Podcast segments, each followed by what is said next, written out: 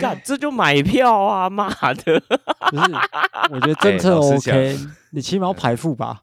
我是讲，身为一个民进党始终支持者，有的时候我都觉得做这种事情手法很粗糙啦，哦，就是 对啊，就是你就是买票你最 care 的那个所谓的票干的漂不漂亮这件事，盖的非常不漂亮。盖得非常丑啊！你在他们 是这个混蛋要包装精美嘛。就是为了要拿那个票啊，就很明显嘛，他们知道就是他柯文哲的票啊？我不懂。就拿那些私立大学的啊，私立大学一年还是有个几万票吧，还可以吧？四届四年都还有哎几万票、啊，哦，应该还有可是他 up 哦 upset 掉的嗯票更多吧？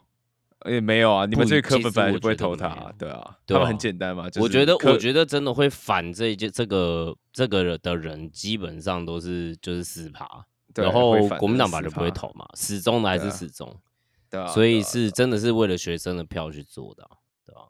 只是这太嗯粗糙啦。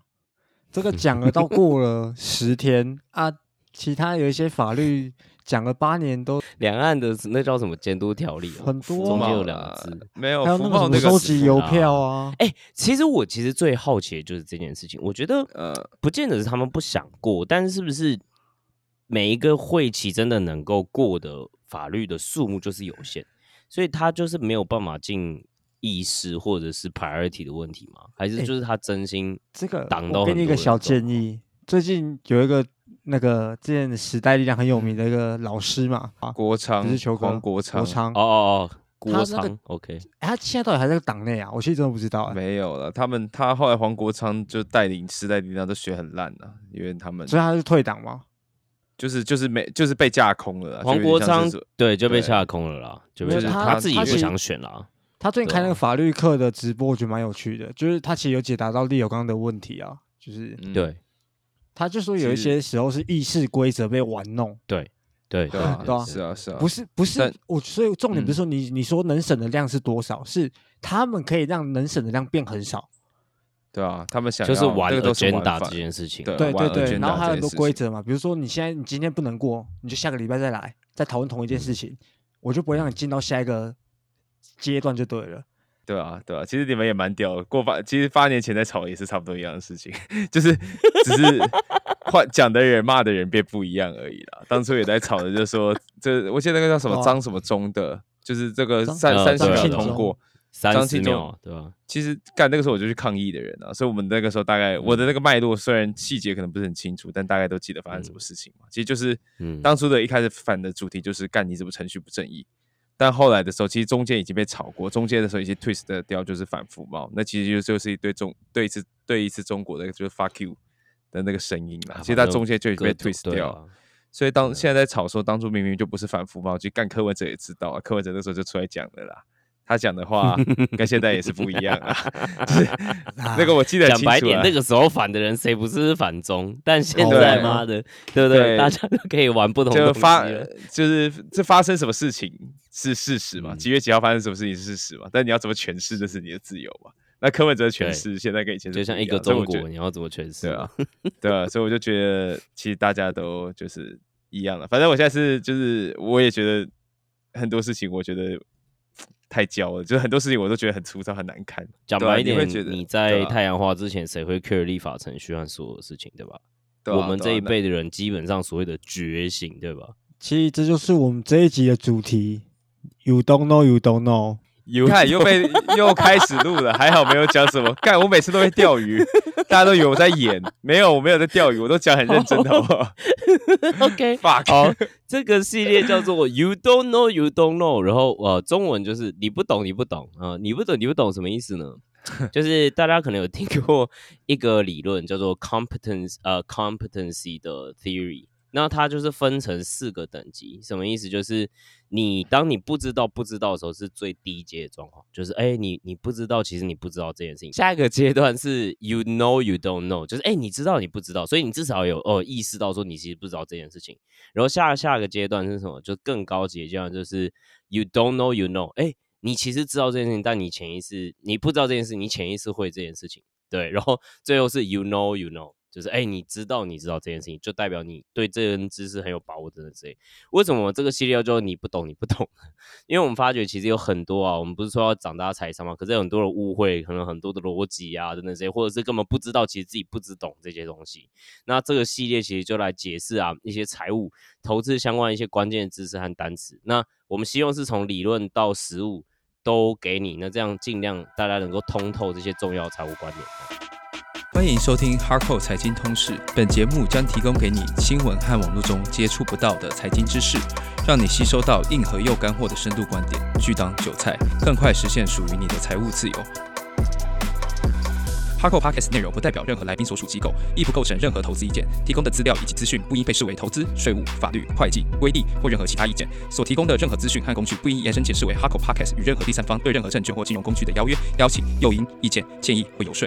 您需自行依据自身的财务状况与投资目的，决定投资、保险策略或是是否购买任何商品。好，那欢迎大家回到 Hardcore 财经通识 Podcast，给你又硬又干的财经思维。这个系列叫做你不懂你不懂 EP One。介绍一下刚刚两位主持人哦，呃，其中一位就是从传统金融进到币圈当交易员，现在币圈是生熊哦，所以不知道他目前刚从日本单独旅游回来有没有被你知道刺激到，或者是有充电到哦。本节目的音质担当，我们欢迎帕库。哎，我是帕库。不过我真的觉得我每次都被钓，我真的是每一次都被你们钓鱼，我真的是每次都相信你们。你刚这次啾啾还说没有了，我们就就他自己开一个话题，他有一脸不爽说哦，明天要上班。就他突然话锋一转，就每次一开录音软体啊，就五分钟了，你们都在钓我鱼，我都要被气死。哎，不是，你知道。前面这个 small talk 是很重要的，而且这其实会增加我剪辑的工作量，你知道吗？因为有些东西我们真的要剪掉，不是就是我相信上就好了。我我这样保护各位的好不好？对吧？随便啦，反反正我也大家都知道我立场，我就我就这样啊。对，OK OK，绿能你不能啊。好，OK，那我们另外一位主持，OK，那我们另外一位主持人呢，他就是目前在传统的金融圈工作。那我们欢迎我们的 笑话担当九九。财经野狼九九，好，大家好，我是九九。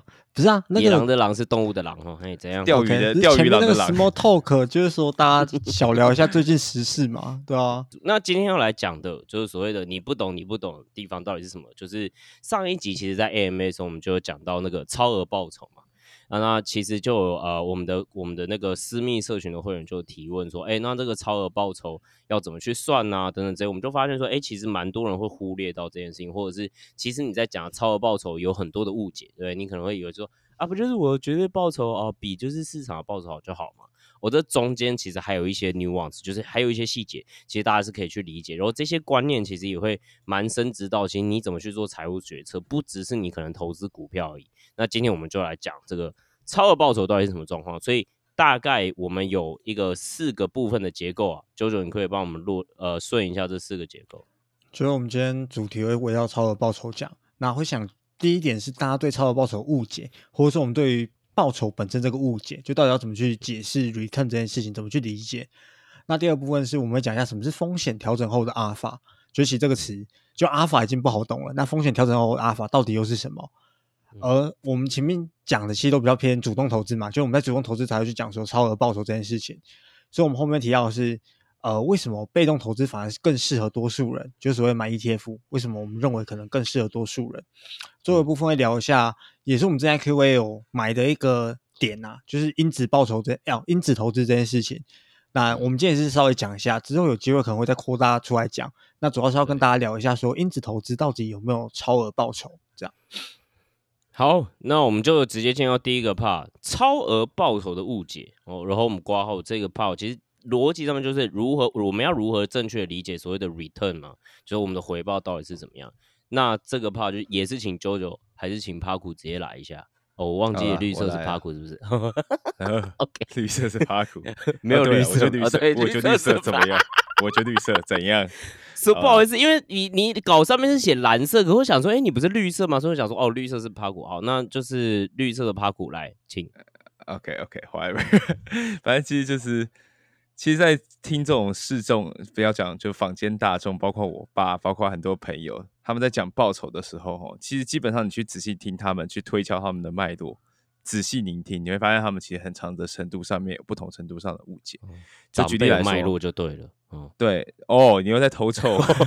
没有，就我了解一下嘛。就举例来说，我爸常常在讲，呃，某只股票广达涨，它涨了十趴，他赚了很多钱这样子。但其实，在同嗯期的时候，可能呃，我们所谓大盘 ETF 已经大概涨二十趴到三十趴，但是我爸就会觉得，哎，有赚到就很开心了，为什么还要再比这些有的没有的事情？但是，当我们在讲这种正确理解报酬的时候，我们就是要 strictly 的来讲说这件事要怎么一回事嘛。所以这就是这样到对绝对报酬，但你没有去比较大盘的时候，就是第一个第一个问题嘛，你根本不知道 benchmark 是多少，你就是就是觉得有赚钱就是好了。那这样这这样，如果照这种程度来讲的话，定存其实是最好的事情，但很明显大家都知道这不是嘛。那另外一种就是，还有常常就忽忽略所谓风险调整过后报酬。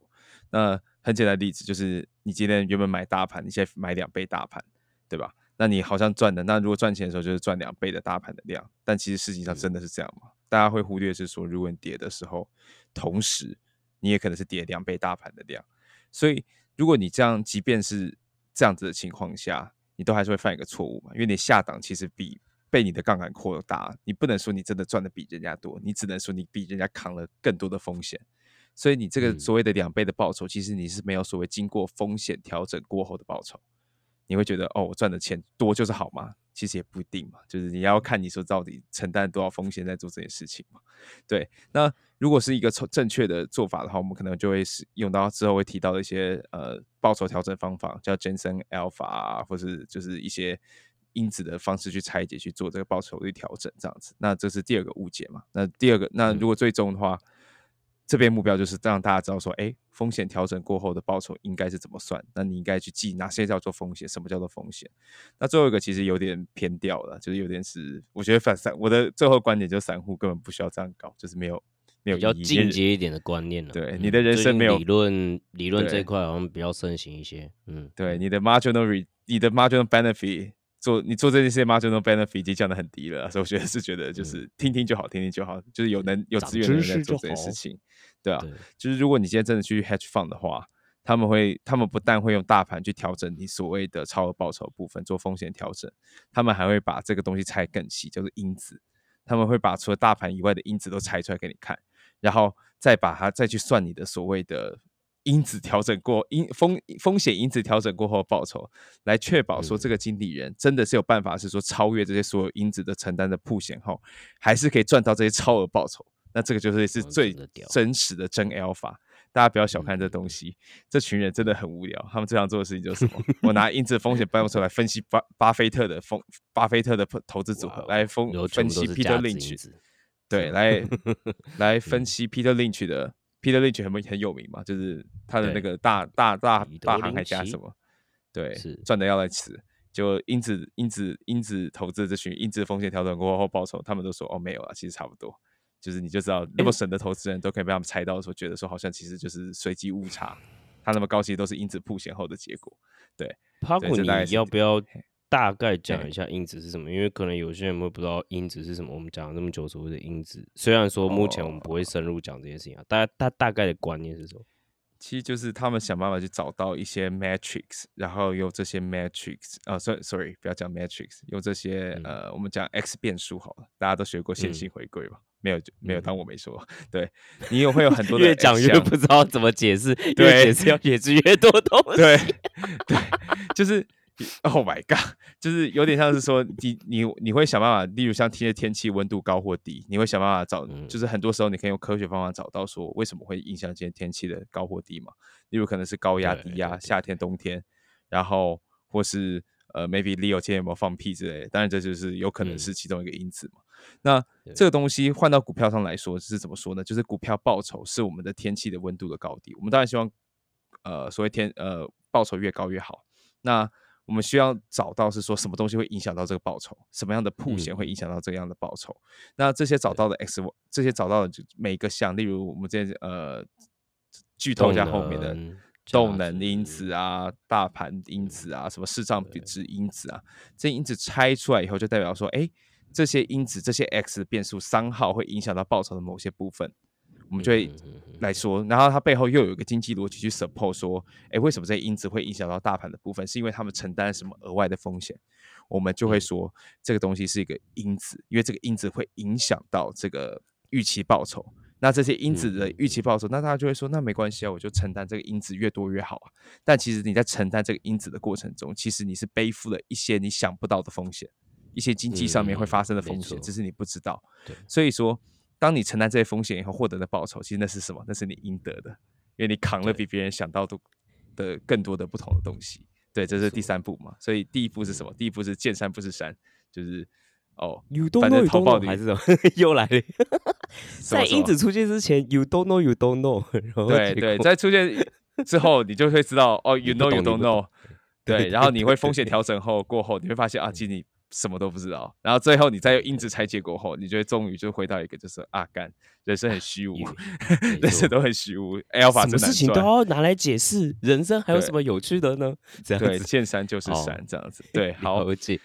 干我们的 opening 太久了，然后稍微就带到下一个主题，这样子，其实就是说，那我们刚刚讲一大堆东西，因子啊，讲大盘啊，那到底嗯实际上我们在算的时候，或是我们在讲理论的时候，大家到底会看到什么常见的数据或者常见的资料来辅助，或是来佐证，或是来验算你这东西到底有没有所谓的超额报酬呢？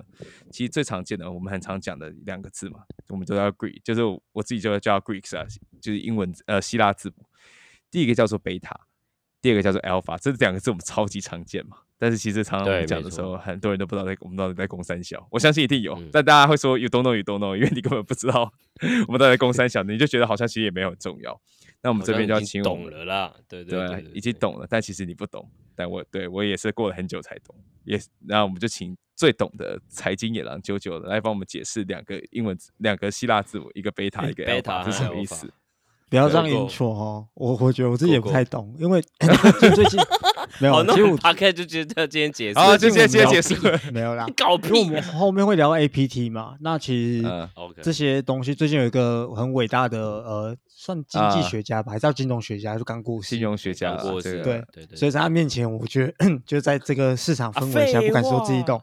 不要再废话，你赶快讲了。你不是要其实睡觉，你赶快讲了！其实我们常常讲贝塔到底是什么？就简单来说，嗯我觉得我们 beta 用比较童话故事版的理解，就是市场报酬，就是四个字：市场报酬，就是指整个股票市场的报酬。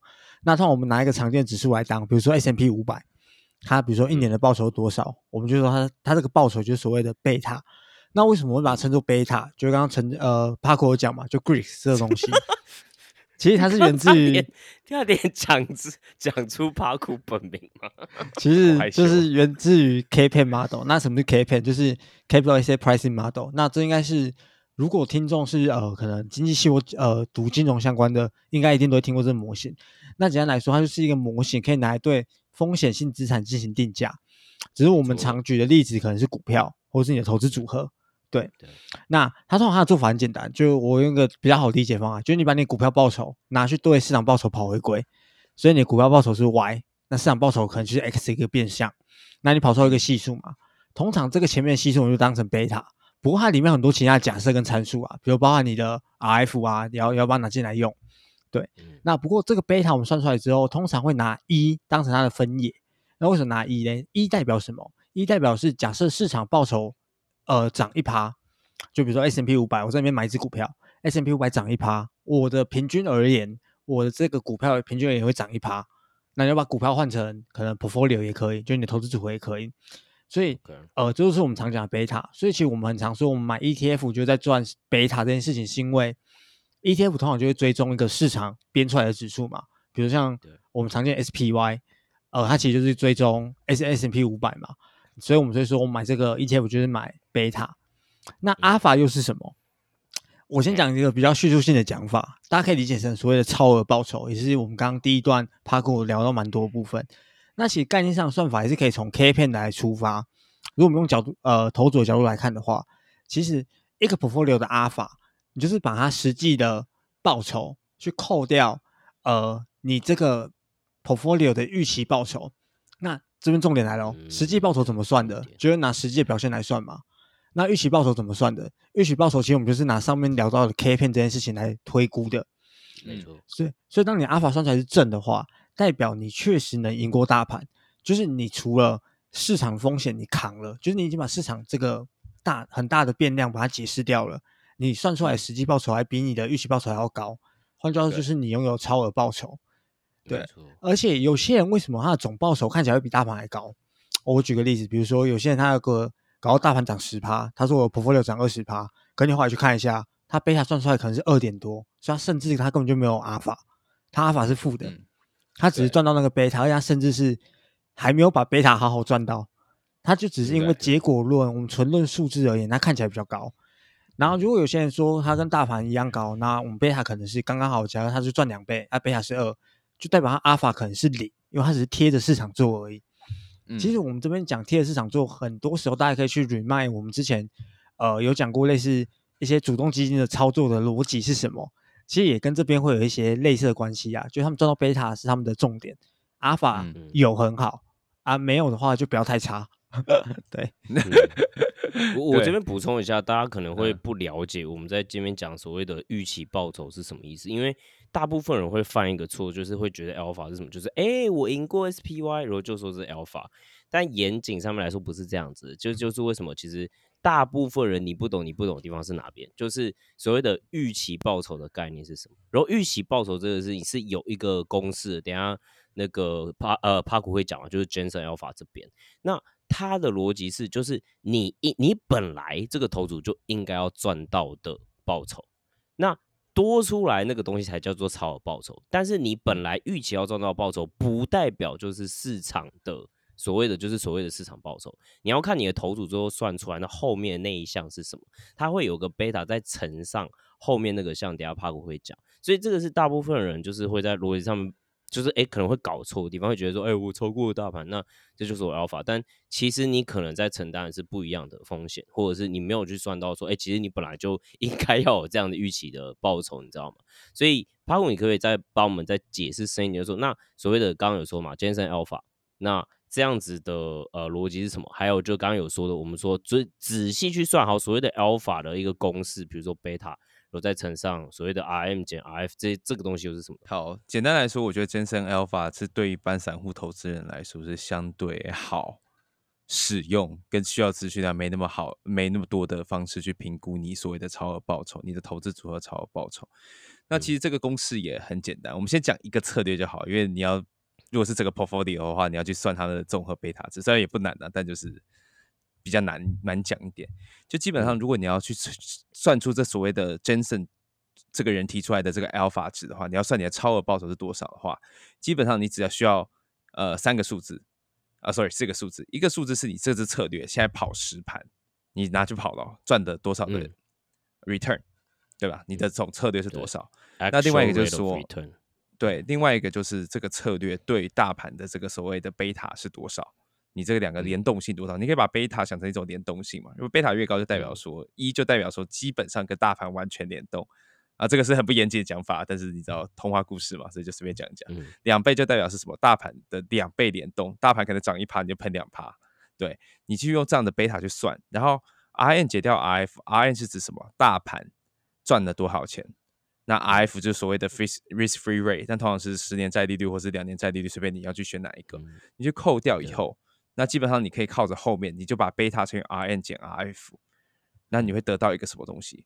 你会得到一个所谓的理论上你承担了，你承担这么多大盘联动期性息对，预期的报酬是会多少？例如呢是一，然后 RN 减 RF 是八 percent，那你就是这样说嘛，我承担一个大盘相对联动的风险，RN 减掉 RF 是八 percent。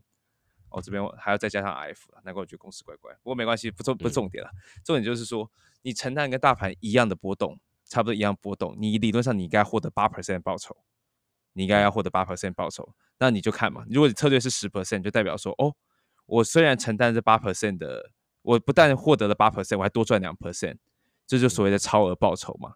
那另外一种是什么？另外一种就是，哎，只有六 percent，就变成说什么？我承担跟大盘一样波动风险，但我只赚六 percent。那大家可能没有，那你的 alpha 就是负的。换句话来说，如果你都要承担跟大盘差不多一样的波动风险，你只赚六 percent，那你干嘛不直接去赚大盘八 percent 就好？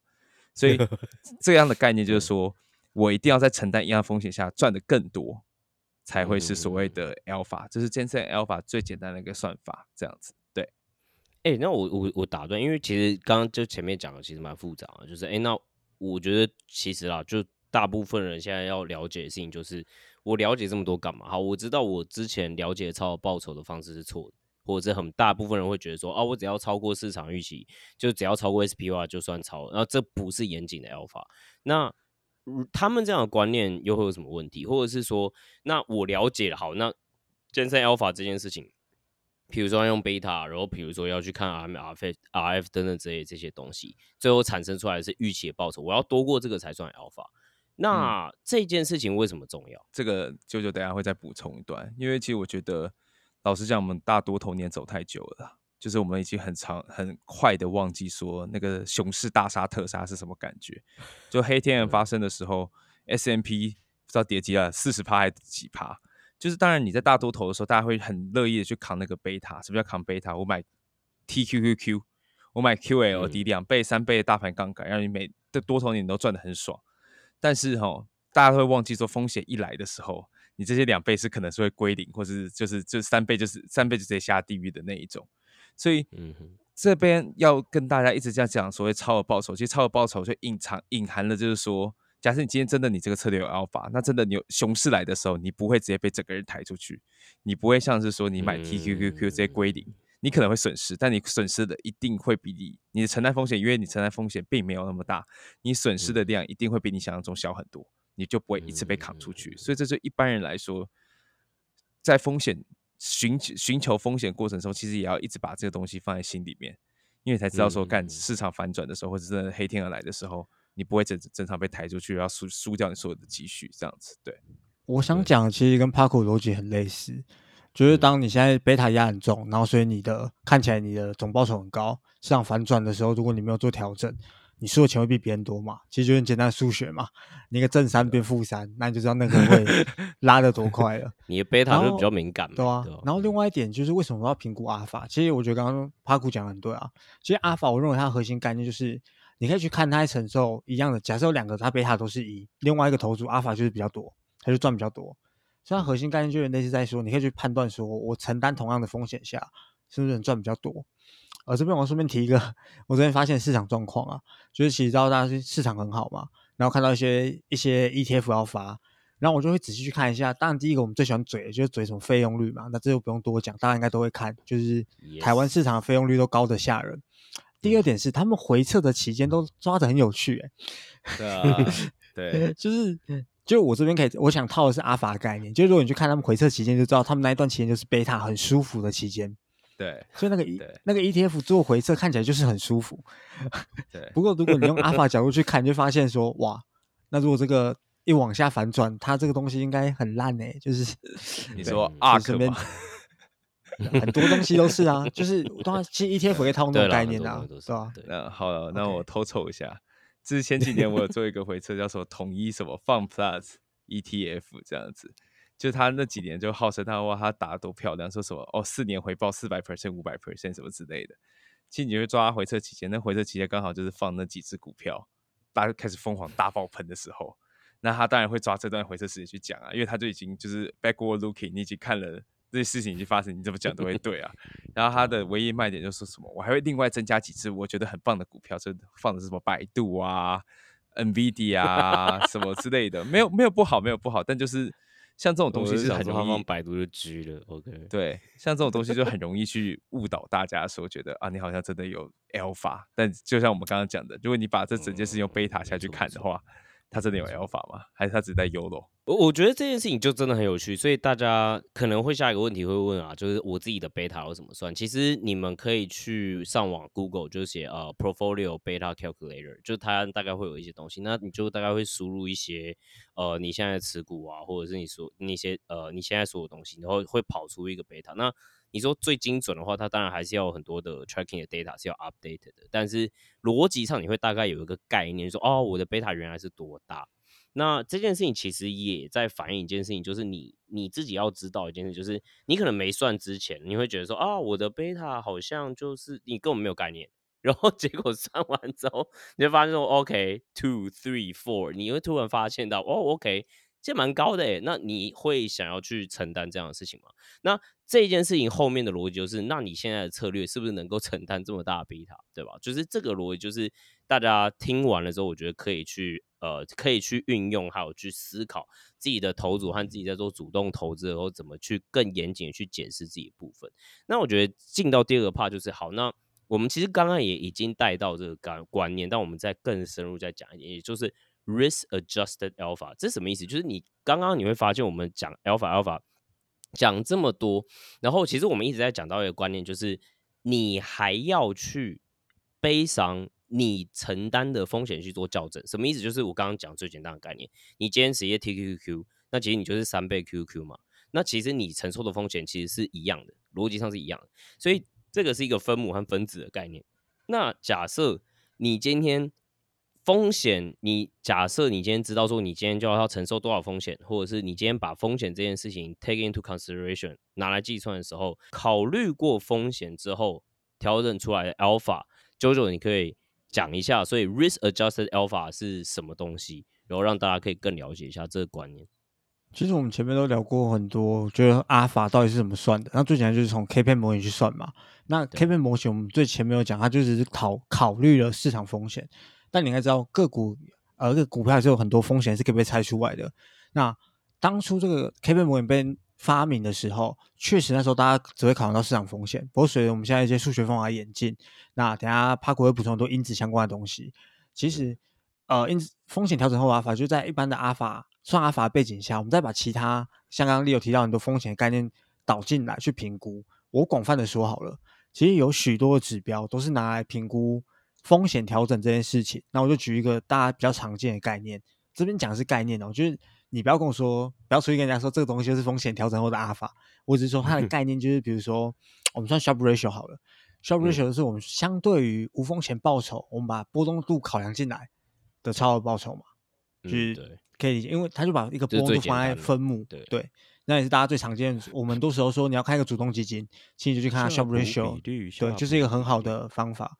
那还有很多啊，比如说什么呃，Sortino ratio 也是啊，只要是考量下档风险的而已。所以它其实他们只是透过不同的方法，把你要衡量的风险，把它导进一个数学式里面，那你算出来阿尔法更纯粹一点。换句话说，多半的情况下，你的阿尔法在风险调整后可能都会变低，因为你会把其他比如说一些波动度的东西拿进来讲啊，下风险东西拿进来讲，所以你有时候你不是成，就你阿尔法看起来漂亮，但其实。你是只是你在市场风险那一块你没有承担很多，但其实你可能在其他方面风险承担很多。那这边就可能就请帕古旺补充一下，呃，其他我们讲那些风险到底是什么东西？嗯，OK OK，好，其实要讲一下哦，我们一直在讲 campaign campaign，大家会觉得干不过就是一个奇怪的简单模型，你会发现它的那个音符超级简单，从头到尾就四个音字，就是 return，然后。呃，RN 市场报酬，然后市场无风险报酬，然后贝塔就这样没了。对，然后你就觉得说，干这什么垃圾东西？然后一堆就会觉得说，为什么这个东西可以那么的伟大？为什么所有人都说它是现代投资选支付？因为在 Capan 发明，其实在什么 Capan 发明，其实 Capan 到底解决了什么问题？其实大家就想知道说，到底怎样可以去评估说我这个报酬合不合理嘛？你就想，大家都想要把一堆 X 放到一个 function 里边，去得到这个 Y 到底合不合理？但问题是那个 function 是什么？为什么是这个 function？为什么不是别的 function？所以 Capan 其实是怎样？Capan 提供一个非常强的经济学跟直觉上的架构，来告诉你说为什么要用我这一套，因为我这一套经济学说得通，我数学说得通，而且在实证上也讲得通。所以他是开山祖师爷，因为在他之前根本没有人想得到这些鬼事情。对，那这是 Capan 的一个框架。那 Capan 是 Capan 是有点像是祖师爷。那之后随着这个主事业起来以后，又出现一个模型叫 APT 模型，叫做 Arbitrage Pricing Theory 的这个模型起来。但是这个模型厉害在哪里呢？基本上它是一个更所谓更 generalized 的 campaign model，意思是说 campaign 有很多的假设。那 APT 是什么？APT 更 generalized，which means 就是我们可以拿掉很多 campaign 的 assumption，拿掉很多 assumption，就代表说这个模型可能会更适用于所谓的真实市场。因为你不用一些很奇莫名其妙的假设去放去放进去嘛，这些强假设放进去以后就有点像纸上谈兵，对不对？就像纸上谈兵。好，所以那这个 APD 为什么厉害呢？它它假设第一，它我们刚刚讲过，它假设更少。对，那第二个就是他告诉你说，像 campaign 里面它只在乎一个是什么，在在乎是市场风险。那这个原因的话，大家继续看背后数学啊，那个他们的 argument 非常完整。他只在乎是说什么，campaign 只在乎说，哦，市场上这个方程式里面唯一一个在意的、唯一一个重要的 x input 叫做市场的报酬，叫做市场的报酬。那你只要用这个市场报酬，你可以解释很多事情。那 APD 发现说，哎。可能不用这样算了，可能不是只有市场报酬了，它可能有很多个风险因子，这些 x two、x three、x 三，哎，sorry，x two、x three、x four、x five 有很多，但他们是谁不重要，重点是我告诉你说，这些风险因子放过来以后，我一样可以在这个之上预测出报酬是多少，我一样可以预测出这个报酬是多少。对，那这个东西的启示在哪里？其实在告诉你说，你的报酬可能可以被很多的东西解释，可能可以被很多的风险解释，嗯，但是我这个架构不提供你这些因子是什么。因为他也不知道啊，他只提供一个数学模型给你。哦但是，对，我不知道，就是有 x one、x two、x 三、x 四。对，代表说你只要有本事放得进来，这个模型就这个你就可以，就是代表说你想发现什么东西，你全部可以套用这个 APT 模型去分析嘛。其实到后面很多的三因子模型、四因子模型，基本基本上都基于这个东西。好，那在这之后呢，那大家就会说，写得赶哦。你跟我讲了这么多漂亮理论，啊，你不跟我讲，对啊，对啊，啊，你又不告诉我有哪些风险，你就告诉我存在，但是我不知道是谁，但是你可以用我这个架构来分析。薛定格的模型，对对，薛定格，哎，也不能不要乱讲，也不能物理系支持，对，物理系支持，over generalization，over generalization，对，后面就出了一个屌人，叫做 Farmer French，这个人还活着九十几岁，干有够屌，对，但他有些八卦，不过之后再讲，对。他出了一个叫 Pharma Three Factor Model，他在改善什么东西？他告诉你就说，OK，好，APT 模型虽然没有跟你讲是什么，但是老子帮你找出其中两个，老子帮你，sorry，老子帮你找出三个，哪三个呢？第一个很无聊，还是贝塔。就 APT 模型是可以不用建立在贝塔上面的，就是它的那个风险因子可以不用是贝塔。但是 Pharma 告诉你说，确实这个市场风险，你承担市场风险的确可以给你带来更多报酬。意思是说，你贝塔拿的越高，你的风险溢酬可能就会越高。对，那再一个是什么？规模溢酬 SMB，为什么叫 SMB？Small minus big，对，Small minus big，意思是什么？市值低的减掉市值高的。他告诉你说，哈，你去弄这些所谓的市值比较低的股票，然后去 short 这些市值比较高的股票，你也可能去。获得这个规模溢酬，那这背后逻辑是什么？因为可能这些小的股票，你太呃，我们讲的逻辑其实在讲的是说，你背后承担什么样的经济风险？因为你一定是承担风险，风险代表说他有时候 favor 你，有时候不 favor 你嘛。你承担越多风险，他给你比较多钱是很合理的嘛。他这边 argument 是说，你去买这些小规模的报酬，发生什么事情？这些小型股流动性不好啊，你承担是人家的流动性风险呐，对不对？你承担这些风险，那我给你多一点钱也合理嘛。对不对？这是他其中一个 argument，预期的报酬的溢酬出来这样子。嗯，对对对，为什么？因为你可能想卖卖不掉，然后或是怎样，你 滑价可能很大。NFT 吗？啊，你说阿朱 K 吗？对，别说了，别说了。对，然后还有一个就是所谓的股价净值比。什么叫股价净值比？就是高账面价值，高账面价值就是他们的市市值可除以股价，或股价除以市值。看啊，sorry，市值除以净值。或者净值除以市值，看你要怎么选，反正就是方向反一下而已。就是你把这些高净值比的股票扣掉，这弄这些高净值比股票，short 这些低净值比的股票，你会发现一些事情，就是哎，好像找这些净值比高的股票会比较会让你赚的更多钱。那这边 argument 是什么？就因为这些股票为什么会跌得那么烂，就是因为大家都已经觉得他们没救了。但是通常人类预期都不准的，所以你就对选择跟这些就是高这些 overshooting 的预期去对做，你才有办法去赚到这个报酬。但同样的，你也可能就很老塞风险，对对，你承担了更多这种所谓对做风险，这种风险，对对对对，没错。好，那这个东西基本上出来以后，就对大家造成一个很大的影响。为什么？以前我只要把贝塔因子放进去，然后我只要比贝塔高的地方，比贝塔预期高的，就全部都是 alpha。这一大段以前全部都是 alpha。但是很多事情哈，你把这个规模溢酬，我们刚刚讲的三个因子，你把这个风险溢酬贝塔一先放进来，再把规模溢酬 SMB 放到 X two 里面，然后再把 HML 再放到 S 三里面去跑一个回归，你会发现说，哎，以前你五趴都是你的 alpha，现在怎么只剩下只剩下一趴，甚至不见了？对，我够没有他 这群学者在告指着你鼻子告诉你说，不是你很会赚钱，是你扛那些风险，你只自己不知道。哎，不要以为自己很屌，不要以为自己都是你所谓的那个。Alpha 这样子，所以这些东西通不算，这些都是因子赚的，这不是你赚的。嗯对，好，所以很多人就其实蛮白银，因为你其实从刚刚虽然我刚刚讲很烂的，就是为了一个童话故事的版本，但如果你真的去发现这些数学，或是你真的去想办法顺过这个逻辑，然后你真的在市场里面投资，你会发现说，干这些东西超爆干有说服力的。对，那嗯既然 Pharma French 跟你说了啊，Pharma 跟 French 应该是哎，Pharma French UG Pharma 对，跟另外一个 French 这两个人啊，然后他如果跟你说，哎，这三个因子，这有三个因子，那你会不会想说，那我会不会搞找到更多的因子？找到更多的因子的话，我可不可以啊借由铺显在这些因子上面去赚到更多的钱？那换句话说，我是不是可以解释更多的报酬？所以就有很多人就开始疯狂的去找这些因子。哦，现在因子有几百个、几几十个都有，几十个到几百个。AQR 一天到晚在发现新因子，就大家可以看一下他们 的 blog 或者看他们的发的一些文章，其实都蛮有教育意义的。对，好，那这就来了，那这就很麻烦嘛。但是对什么人很麻烦？对避险基金很麻烦，对吧？alpha 变少就代表你的 bonus 变少。对你以前可以说 这都是我赚靠来的，但是对避险基金来说，现在毕竟大家都要省钱嘛，那这些让这些避险基金的人或者这些投资人 就开始拿这些东西来衡量你的 alpha。对，因为其实他们讲的东西，其实你也没办法 argue 什么了，对你也没办法 argue 什么。什么叫做 hedge fund？hedge fund 就代表说，你今天是避险基金，代表说你不应该承担更多的风险。意思就是说，你不应该是说靠着嗯这些承担风险去赚钱，因为你是 hedge fund 嘛，你 hedge 掉嘛，你不应该有任何的风险嘛。避险嘛，避险基金，对，所以理论上来说，你的 alpha，你的这些报酬，理论上应该要跟你承担的这些因子的报酬是无关的嘛，这也很合理嘛。因为我不是借由成，因为我是 alpha，我是 alpha，我这是我是超屌的基金经理人，我不是靠你们这些垃圾因子在赚钱的。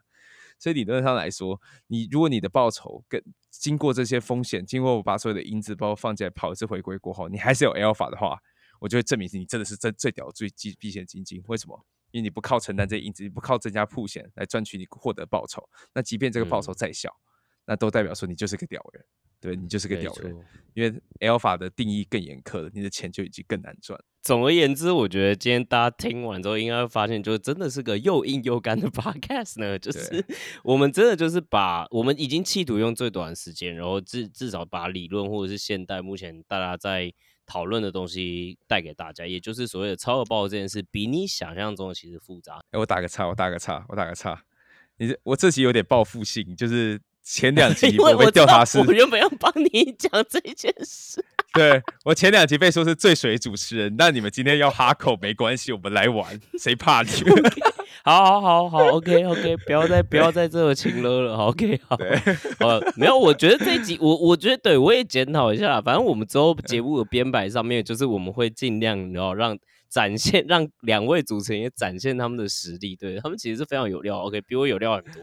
那我觉得总结一下前面讲的东西，就是你会开始发现一件事情，就是超额报酬逻辑上了，我可以我觉得很简单总结，就会有点像是说我没有办法被解释我承担了什么风险，然后多赚的东西就是 alpha。其实你大概大概可以这样去想，所以其实逻辑上会变得就是说，其实你会发现说，even 你在主动投资或者是你在做任何策略的时候，你可能目前还没有发现到，没有办法完全去解释到你到底承担了哪一些哪些所有的风险，然后去创造出这些报酬。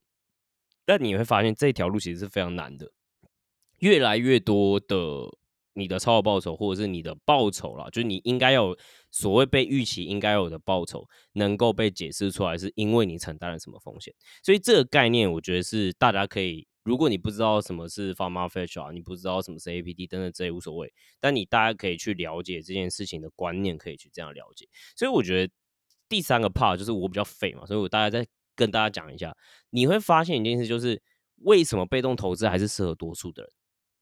因为逻辑上就是前面解释了这么多，应该大家都有意识到吧？抽到报酬很难嘛，对不对？然后如果你没有专业的工具，或甚至是你不是经常呃在这个市场里面的人，然后就算你在 经常在这个市场里面的人，你会发现说你要去寻找不同的策略也好，等等之类，你要去 prove 你这件事情是超额报这件事情，其实是非常难的。所以我觉得有趣的地方就在我还是在 recap 一下。很多人我相信都已经知道被动投资的好处是什么，可是我今天会再提供另外一个角度给大家，就是说，为什么你真的应该要做被动投资这件事情？哦，我就是劝示一下，但是我不会再讲什么哦，你知道，就是拿贝塔真的这，就是这个大家都已经知道。我给大家一些你们比较能够建强自己心智去做这件这个策略的一些数据。好，就是这个这些数据是我呃昨天还是前天看到一篇很很热门的 Twitter 在写的，他大概就在解解释说。呃，这市场的贝塔，哦，或者是比如说，呃，从以前到现在，可能从一九二六年啊，或者是一九二八年的统计到现在，哦，要注意哦，这段时间是有经过第一次世界大战和第二次世界大战，OK。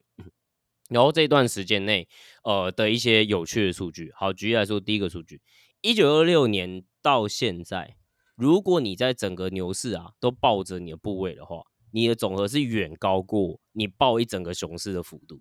这逻辑是什么？就是，哎，你就是抱着就对，你就算熊市，你就觉得说啊，好痛，我会不会先卖掉，然后我在最在比较低的时候再来买进来呢？嘿，我跟你说，你也不用这样想，太复杂了。你基本上你就是全部都 hold 着，你就会赢了。这个数据大概在告诉你就是这件事情。第二个数据是什么呢？一般投资人的年化报酬，这个很有趣哦。一般投资人年化报酬从二零零二年到二零二一年，你猜有多少？年化报酬只有三点八趴，各位。那 SPY S M P 五百在这段时间的年化报酬，二零零二年到二零二一年是多少呢？是九点五趴。为什么？因为其实我们最大的敌人是我们自己，因为我们都会有情绪周期嘛，所以大部分的投资人其实他最后是没有办法去贯彻，比如说我就是 hold 着，我就是拿着，这样子实际上去吃到所有的贝塔，这件事情是难的。所以我要想的事情是这样，我承认这件事情真的很难，我自己也犯贱嘛，我自己也会这样子啊。现在我就是觉得 market 有点 too hype，我还是出好了。然后结果就像我们的老师一样，就是我出了，而且我又涨了。Open 老师退钱。Open 老师叫我出的时候是两块，然后现在是四点三。OK 好，那我的意思就是四点三了，四点三了，好 看四点三，然后你看一下现在盘，那。呃，回过头来，我其实在讲的事情是，当然不单是个股了，但是我的意思就是说，其实我们最大敌人当然是我们自己，这其实就是很明显的例子嘛。你说二零零二年到现在，那已经是打康后面了，就是已经这个是一个大多头的时候，那当然还有零八年中间的状况啊。但你看，其实大部分人只有三点八八，你就会发现一件事情，就是那我如果报的 SPY，我的年化报酬就是九点五趴。这件事情当然很多人讲，但是体感上面我跟你讲这个数据的时候，你会发现这是真的就是这样子。那还有一点，我觉得蛮有趣的事情是，我自己的观察是，现在越来越多资讯科技的出现之后，这个情绪周期会变得更剧烈。什么意思？就是因为现在资讯更透明，大家会觉得说，哦，这个会有助于价格的发现的模式，对吧？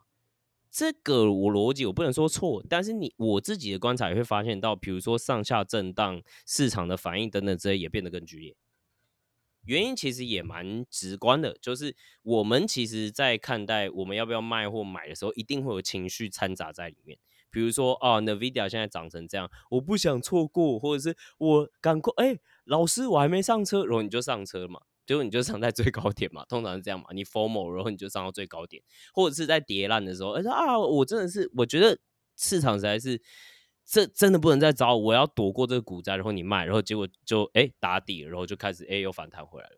所以这是所谓的情绪周期。你在这所有的涨跌过程之中，甚至我觉得广义上面来讲，你会看到说说，假设啊 GDP，假设股市是跟着 GDP 走的话，为什么股市会有点像是一个小狗，然后直接的经济有点像是哎是有点像是直线这样子？原因就是因为这个情绪周期，也就是我们市场参与者的情绪周期。那科技出现只会让这件事情变得更加剧烈，所以换句话讲，我也没有说你今天要拿到，比如说贝塔这件事情是很简单，这其实也是一种反人类操作。但我鼓励大家成为反人类，至少我们拿到贝塔，真的就是我我我觉得这是一个很中肯、很中肯的一个建议啊。那嗯，再给大家几个哈，就是大家比较能够去 hold 住，就我们能够怎么样去。更提醒自己要更反人类的一些被动部位的数据呢？好，举例来说，二零二八年到二零二一年的时候，有六十三趴的年份，注意有这么多年，有六十三趴，他们之间这个年呢，就一年，比如说二零二八年这一年，呃，或者是二零二二、二零二零年这样子一年这样子，大概有六十三趴的年份中是有超过十趴跌幅的，然后有二十六趴的时间会有超过二十趴跌幅。什么意思？就是呃，我承认股市这件事情的摆动是非常剧烈的。嗯，所以你会发现一件事，就是好，大家都说拿着贝塔拿贝塔，确实我们也要承认一件事情，就是这个在情绪上面来讲，如果你今天看到一个跌了百分之二十，那正好，而且这个是四分之一的几率哦。从一二八年到二一年这段时间，还没有算二零二二年大家全部吃土这些时间嘛，对吧？所以其实这是哎，这是会发生的，对，所以这是会发生的。但是我只要告诉你，即使这些都发生了。还是一个往右上走的，还是一个往右上走的趋势，对，所以只是跟大家讲说，哎，这件事情发生没有大家想象中的不平凡，你会觉得说，Oh my god，我居然人生遇到这种 downturn，然后我要赶快出，其实这还算蛮平凡的状况。那但是就是大家在投之前，你或者是 even 你拿着大盘的时候，你都要去知道和意识到这是有可能发生的跌幅。但大家也是没惊，也不要太慌，因为最终它还是会往右上，至少从过去到现在是这样子。OK，那还有一个状况是年度间的跌幅，我刚刚就有说了，它其实很惊人的。但是即使哦，蛮有趣的事情是，有一些跌烂的，或者是跌了十趴多的年份啊，它可能最终结算这一年还是有涨。所以这是大家要去，你知道，大家可以给大家一个。就是重新去整理自己在针对这件事情的三观，或者是让自己心智能够更强、更强健的一些有趣的一些 fact 和数据啊。那还有一个我觉得最有趣的是，我最想分享，就是你永远都会听到那种哇，真的很有道理耶，或是哇，这个真的绝对就是这样子的那种很聪明的原因让你卖。我去，但是你会发现最好的方式还是 hold 着。好，举例来说，二零一三年六月的时候，那个时候发生什么事情？那个时候不是已经 Q E Q E two 了嘛，对吧？那联准会也说，哎，我要开始把钱随便收回来了。所以我不知道大家有没有听过去年和前年，呃，应该是去年对，去年呃年初的时候也也是，就是所谓的我们这个东西叫做 tapering，就是有点像是联总会开始要把就是收水回来状况这样子。比如说你通过升息啊等等之类的，那是一种方式。那二零一三年的时候也是因为哇已经 Q 了很多次，所以那个时候也放出来说，哎，要 tapering 要 tapering，所以市场流动性应该要变差了，所以应该要跌。好，所以六月确实哦就开始跌了哈。那二零二一三年同年的十二月最后是怎么样呢？最后是收涨的。哦，所以所以你会觉得哇，tapering 那逻辑上应该要卖，对不对？哎哎，没有，就最后还是涨。好，那如果这一年不怎么样，你好，我再举一个例子，二零一八年年底的时候，其实你会想说，哎，我们都可能都没有活过那个时候，或者是那个时候印象不清晰，但那个时候还是一个波，整体来说还是波 market 嘛，就我们如果说。Long ball 的话，应该说十年嘛，大概到二零二零二一年，对吧？那这段时间内，二零一八年的时候也算是逻辑上面，你可以说它是一个 bull market。它年底的时候，S M P 这一次进入熊市，它跌的蛮多的，忘记跌几吧，但跌的真的是蛮多。但是那个时候，如果你是二零一八年年底卖的话，你正好是卖在谷底。好，所以，所以我就说了，人生很难啦。然后 就是，所以补充一下，就是，其实我觉得我刚刚举了几个例子，我觉得大家如果真的觉得我们在讲这些可能是 bullshit，什么，不要什么听起来很聪明啊，就让你卖出这件事，就我们在 counter argument 这件事情嘛。对。那我觉得大家可以先扪心自问一个问题：有人可以很好的解释说今年在涨什么吗？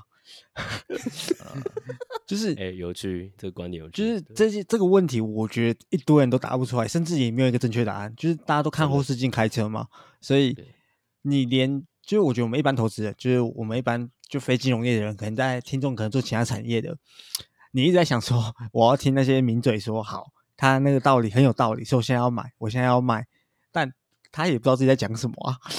嗯，没错，对啊，就对啊，所以你们先做一个问题，如果你不能解释说你觉得今天在涨什么？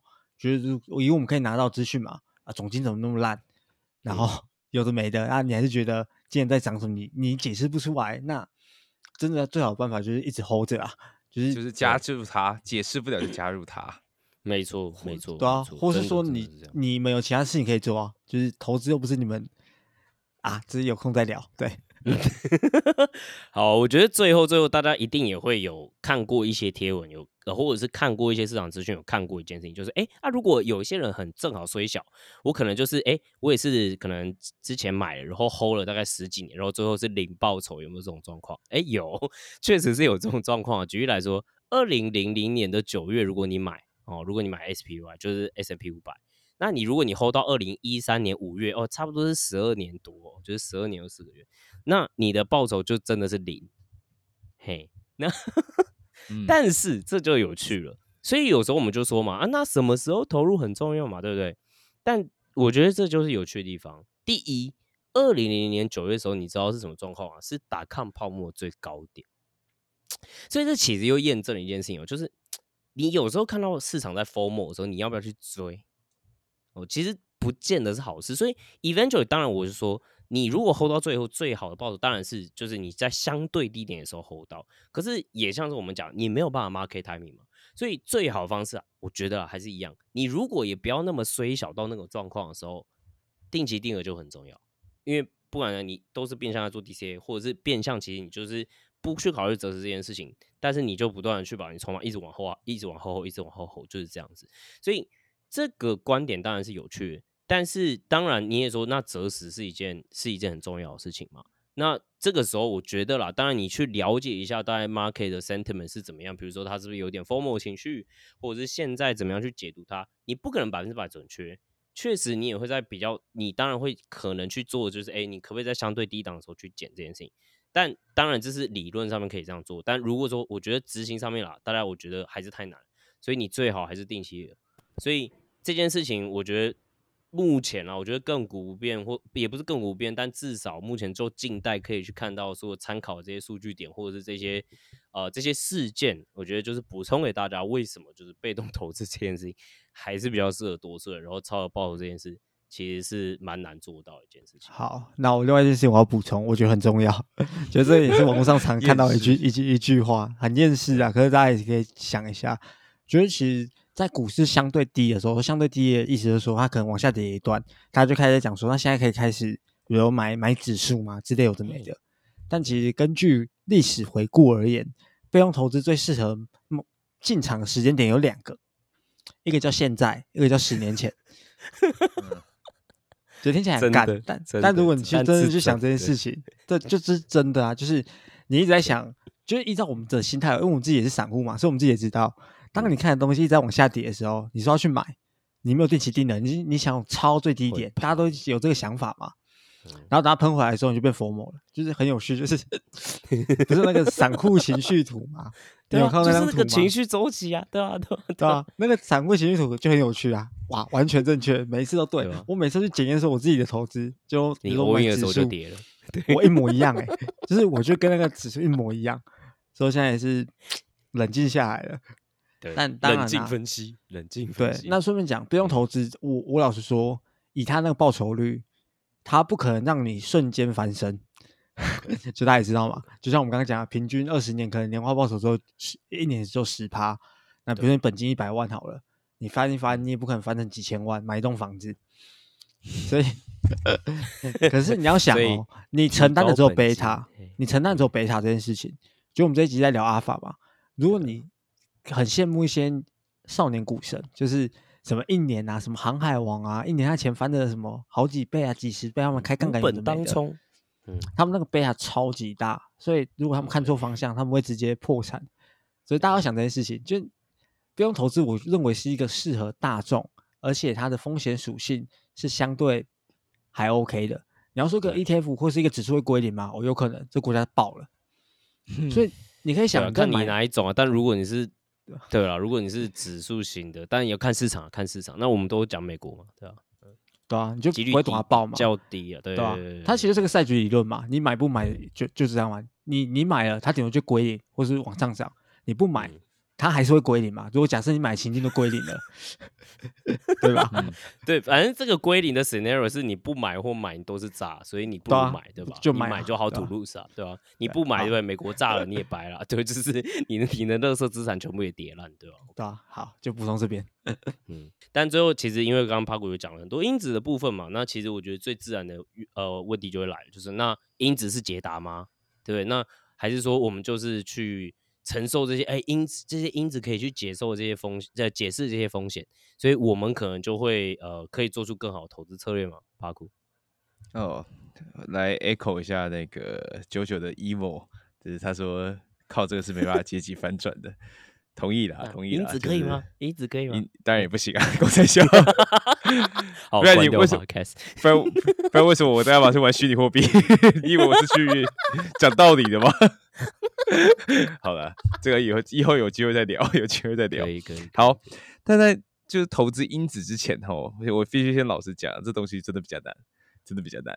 对，那有几个 quality 的，就是有 qual，就是怎么讲，这种网红公知们有 quality 的答案其实比较少啊，但我也会推荐几个，就是比较赞的。不过先讲一些 ugly truth。Defer you investing and YOLOing, right？所以嗯第一个哈，你即便呢使用因子投资，不代表你不会落后大盘哦。就是不代表说，例如今天投资因你用了一大堆哦什么低波动因子、动能因子，然后高市账呃，sorry 低呃高高高账面比什么一大堆因子放进去，嗯嗯你有的时候你还是会落后大盘，因为为什么？就像我们刚刚讲的，你是承担了更多的风险，那风险就代表说有上就有下，对不对？那嗯这情况会有多糟呢？就是即便是很多因子被证明，以及长期都有更多的报酬，意思是说，如果你放着什么都不要管，眼睛闭起来，你长期来说可能都还是赚比较多钱，但是还是有几年让你觉得相反，相对你会失去你对于人生的信仰。怎么说呢？像我们上一集有讲到，因子投资在零九年跟一八年的时候，像一场笑话，and I'm a joke to you，它就是大落后。你不但你不管承担哪一个因子，你都在赔钱。那就很好笑，你就觉得说，干，我都已经承担这些因子的风险，我还赔钱，你是不是在开我玩笑？那个时候就所谓量化危机吧，零九年、一八年，大家就觉得，哦，干，这因子的东西不好啦，不要用的啦，没有嗯用的，都是笑话，都是数学游戏而已。对对骗人的。嗯对，这是第一点，就是你要做好因子投资，你要做好，你落后大盘绝对会有这个时候，你要做的就是疯狂的熬。如果你相信这东西长期有效，就要疯狂的就是 DCA、DCA 或者是定期定额这样子。对嗯嗯第二个就是说我刚刚因因子其实讲的很轻巧啊，详细的东西都没有讲，APT 里面什么东西，什么市账比那些东西都没有讲。但是其实真的在做因子投资，对你来说，你要优化这因子的铺线，对一般人来说是很难的，是很难的。第一，你要有很多嗯预期报酬，你要有很多的预期波动率，然后你要算一堆最佳化、最优解，然后你要去算那个最有效率的前缘，这样子，这东西真的很难。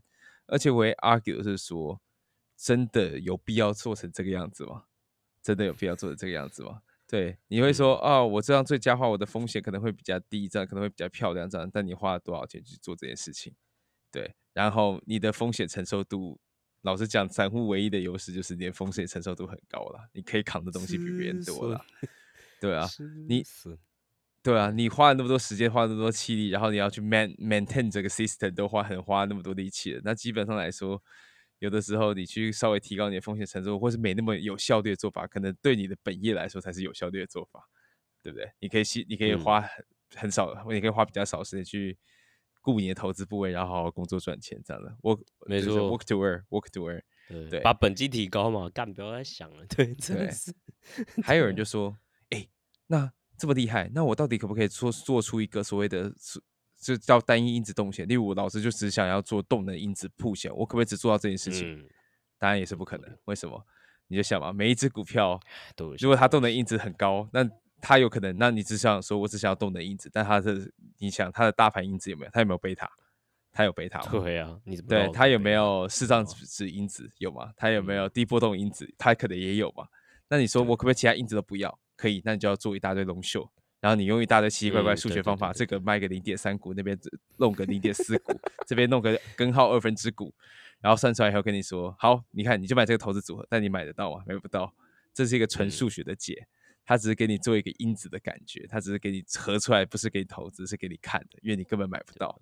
对，这变成说它就是一个数学上可以，但实物上做不到，所以你很难去对单一，你很难只对单一因子去布显，这些是找不到的。好，最后一个也是，哎，最最后几个也是一个蛮重要的事情。当我们在做因子投资的时候，其实很多参数都还是输所谓历史报报酬和波动，历史和报酬和波动，因为未来理论上最最大最好的是预期历史、预期报酬跟预期波动啊。但这件事你就想嘛，怎么可能做得到？你要是真的可以那么肯定说这个台积电明年预期报酬十八 percent 的话，那我已经是个半，对啊，对啊，你你已经是你还在这，你干嘛？对对啊，你还在做这件事干嘛？对 对啊，所以。数学很漂亮，但实物上做起来常常都会一大堆奇奇怪怪、别别嘎嘎，你会觉得说，哦，干好麻烦哦。对，然后历史报酬什么权重，为什么这次要再调整，下次的权重就差那么多？这是很绕赛啊！你看，你光 friction cost 就花多少了？所以这东西是所谓的还是什么？看后照镜开车。对，那那有些人就想说，哎，那既然是后照镜开车，我会靠着我对于大盘的卓越感觉，我可以在因子投资上赚 alpha，再赚 alpha。就是，例如说，我选择说，在这个时候铺显于哪个因子，在后面什么时候再铺显于哪个因子，我可不可以这样去赚到 alpha？有可能你要预期啊，你要前有可能，但你要预期你要前瞻嘛？对，那你就说，那有预期有前瞻的东西，那你要怎么放回这个 model 里面去呢？可以，还是有几个聪明的人帮想出来，就是 Black and Litterman，Black 就是就是 Black Show 的那个 Black，那 Litterman 就是他在高盛的同事，我忘记，反正他们两个都很厉害，他就告诉你说，OK。你想要赚超额报酬，你想要用超，你想要把你的那个 opinion 放到这个模型里面，我给你一个模型，你可以用这个东西把它权重反推出来，这叫 Black Litterman 模型。所以你会发现说，最终啊，你如果真的想要赚 alpha，你还是不可避免的，你这些经理人还是要把自己的预期放进去，去做一个前瞻的配置。就是我们以前一直在讲的，别人在想什么，他在想什么，大家在想什么，我要怎么去配这种东西，这投这些配的东西，这些数字怎么反映得到我的投资组合上面？那你终究还是要去做这些事情啊，所以是超额报酬，不然的话你终究是在扛这些所谓因子投资的风险，那也很难赚到所谓的 alpha。所以结论是什么？alpha 超级爆肝难赚，散户来说我真的是觉得 怎么讲，没必要算成这个样子啦。你用 JC Alpha，我就觉得已经很棒了，你这算这其他东西，的 marginal return 太小了，你很长就算出一大堆，就发现你搞懂之后，然后呢？对啊，你搞懂之后一样嘛。好，你要怎么配，对吧？知识是诅咒，知识是诅咒啊，对不对？我讲一堆哈口。什么都不做，对，什么知道完什么都，反而就觉得哦，什么东西都太难，什么都没办法做，对吧？对，那就乖乖回去被动投资。但是如果你真的有所谓的这个热情，最近我要打算，对我打算真的放点钱进。我看了一阵子被动投，呃，sorry，因子投资，真打算放点钱进去的时候，那你要从哪里入门呢？我就推荐一个优质的频道，叫清流君。最近看他 YouTube，YouTube，YouTube，看 YouTube，看清流君，他是有料。那 Freddie 的话也，Freddie Business Research 其实也可以看一下，但自从他被查水表以后，他就 没有办法讲太多事情。我不知道还能不能讲，应该可以再继续讲啊。他他都有暗示一下，他会推一些书跟你讲说，讲理论可以吧？理论学术研究啊，没有。但是因为他之前还会讲说他自己怎么配一些因子啊，那个有点，所以那就不行啊，你知道？因为那会讲到你的 vehicle 啊，所以那个就。对吧？你变相都在讲标的。清流君除了看 YouTube 以外，要看 FB。他喷他最近，他也最近有一阵子在喷房子，跟喷那个一些网红，我看的好开心。而且他会上电视节目去凑，干他真的是高级凑，超猛。精精神鸦片，有电视节目都有，对吧？很舒服。对，哎，我们下次可以邀他来上节目啊？如果我们这种小咖邀得到的话，我觉得可以试试看。希望希望，最终最终，我觉得大家还是要讲一下。你了解这么多之后，这些财务决策其实都可以应用这些思维了。因为其实你会发现到你在任何的 assets 等等这，你在做任何决策的时候，最基本最基本那个时候我们就会说嘛，就是机会成本。那机会成本这件事情要怎么去套算最精准？你其实就是可以去看说，目前所谓的市场报酬啊，或者是至少比如说贝塔 alpha 这件事情要怎么去看？你在逻辑上，你今天要做任何的投资或者是 alternative，比如说房啊，任何的东西，其实你今天去想的事情也是一样嘛，就是这件事情。如果你用投资角度来看待，它是不是能够去产生 alpha 呢？我觉得这一个就是大家可以去想的题目啦。这个我们就不用再赘述，大家可以自己再去练习哦，学九九老师的方式，大家自己回去想。谢谢。好，那回去思考。对，大家自己回去思考。好，那最后就是最重要的 part，就是我们九九老师的笑话时间哦。好，帕古没有抽时间，因为他刚刚已经小凑一些东西了。OK，对啊对。其实我本来想凑说，哇，那那帕库什么是阿法男？是你啊？好，不重要。我没有听懂解释完所有的 alpha，那 alpha 男是什么？对吧？好，今天有两个笑话跟大家分享。上次有跟大家聊过第一个吧，就是你是说有两个灯谜要跟大家分享？避避对对对，避孕药的别名是什么？嗯，有印象吗？避孕药的别名上次有这个有这个笑话有啊，抗生素啊。哦哦哦哦，对这个那话真的多太烂了，所以就那我堕胎药的别名呢？爸爸好冷哦，邦宝适。帮宝适为什么？我有看帮帮宝宝去世啊。哦，好，好好，第二个，下一个那你们知道九九几九九几点讲笑话最难笑吗？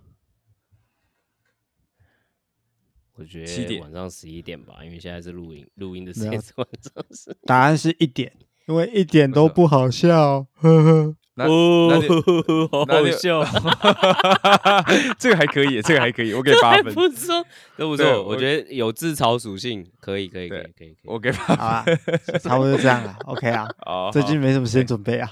好对，OK OK，然后如果喜欢我们的节目的话，前面忘记说，记得在 Spotify 还有 Apple Podcast 给给我们五星的留言，五星留言截图之后可以 submit 到我们在 Apple Park 呃 Pod Podcast Show Note 里面有一个连接，你可以点进去，然后呃把这个截图放进表单里面，然后在五到七天之内我们会送给你就是私密社群的邀请连接。好，那我们就下次见喽，拜拜，拜拜，拜拜。